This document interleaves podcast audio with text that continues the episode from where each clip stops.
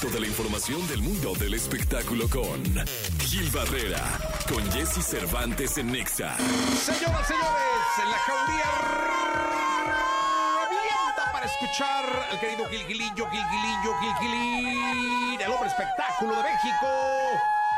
Mi querido Gilgilillo, ¿qué nos cuentas en este jueves 11 de enero? Gritan tan frescas como si fueran las, 11 las 10 de la mañana, ¿eh? Sí, mi no, pero son bien No, no, tempranas, madrugadoras las chiquillas, ¿eh? Madrugadoras las chiquillas. enteras. Sí, no, no, no, no, como debe ser, mi querido eh, Gilgilillo. Oye, está, eh, va avanzando a pie galopante, o a paso galopante, la gira de eh, Alfredo Olivas y Julián Álvarez, que se llama Prófugos del Anexo. Entonces, este, les está yendo, así se llama la gira Prófugos del Anexo, este, eh, y, y la verdad es que eh, les está yendo de maravilla, ya están cada vez eh, cerrando más fechas, cada vez son más estadios donde van a estar. Y la verdad es que, es que eso sí es como para guardar este mesura y pegarle ahí un Oye. calambre al hígado ya el, el día de la presentación, ¿eh? Una combinación explosiva y muy, muy poderosa, ¿eh? Sí, van a estar en el Carnaval de Mazatlán, en, el- en este estadio eh, Teodoro Mariscal. Y bueno, pues ya están prácticamente alistándose. Abren en, Monterrey y de ahí, pues este va a ser el año de Julián. Y qué manera de darle un empujón, qué contradictorio, porque Alfredito Olivas tiene una audiencia extensísima, es un cuate poderosísimo, pero cómo, cómo se compenetraron estos dos personajes que la van a romper este año. Te puedo garantizar que el año musicalmente del regional lo van a tener estos dos personajes. Sí, la verdad es que me da muchísimo gusto por ambos. Eh, Alfredito Oliva estuvo en el multiverso el año pasado, un éxito rotundo, una cosa impresionante con 65 mil personas ahí en el Parque Bicentenario. Eh, él mismo eh, ha hecho ya una carrera importante y esto que surgió de invitarse uno al otro en los palenques, en las presentaciones, hoy es una gira sólida que, insisto, es de estadios esto, ¿eh? Yo te puedo decir, mi Jessy, y eso por porque lo hemos visto a lo largo de los años, que ca- cada evento que, organiza esta casa, que organizan ustedes en, en que se organiza en EXA, eh, es, es el, precedente de algo más fuerte, ¿no? En su momento, eh, eh, en los eh, festivales de música urbana, pues, aquí se abrió. Los eventos de, de- de rock también se abrieron en esta casa. Los eventos de combinación de géneros, en cuanto a musicalmente, musicalmente hablando, también se abren aquí. Y yo te puedo eh, firmar que ver la reacción de esas sesenta y tantas mil personas que estuvieron en el multiverso, le movieron una espinita a Alfredo que no se le había movido eh, en otro evento. ¿eh?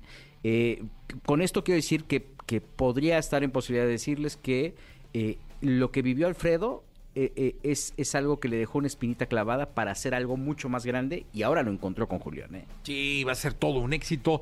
Felicidades a los dos y estaremos en alguno, ¿no, Quilillo? Tener- pero debemos de... Quilillo, échame la mano. Si No dicen que hay prófugos del anexo. ¡Ahí van otros dos! ser una convocatoria general a la que vamos a llegar muchísimos más, ¿no? Gracias, Quilillo. Mi Jessy, muy buenos días Nos a todos. escuchamos en la segunda, es jueves. Vamos a continuar con este programa. Toda la información del mundo del espectáculo con Gil Barrera, con Jesse Cervantes en Nexa.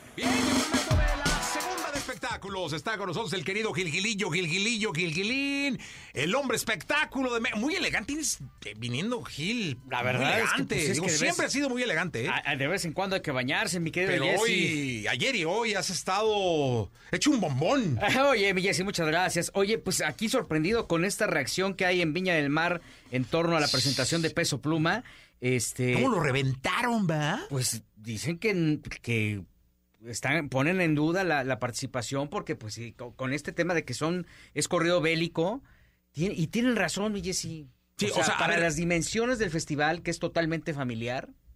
Sí, a ver, hubo, hubo programas de televisión en Chile en donde explícitamente expusieron las letras de Peso Pluma Sí. y le pusieron, pusieron en tela de juicio el llevar a un artista como Peso Pluma a un festival porque hacía apología al crimen, al delito, al narcotráfico y todo. O sea, realmente en Chile fue un tema fuerte el día de ayer. Sí, eh, y esto se da a, a, raíz de una denuncia de un sociólogo y de ahí, pues lo que viene abiertamente es una eh, eh, conminan a las autoridades a que se evalúe la presentación de Peso Pluma.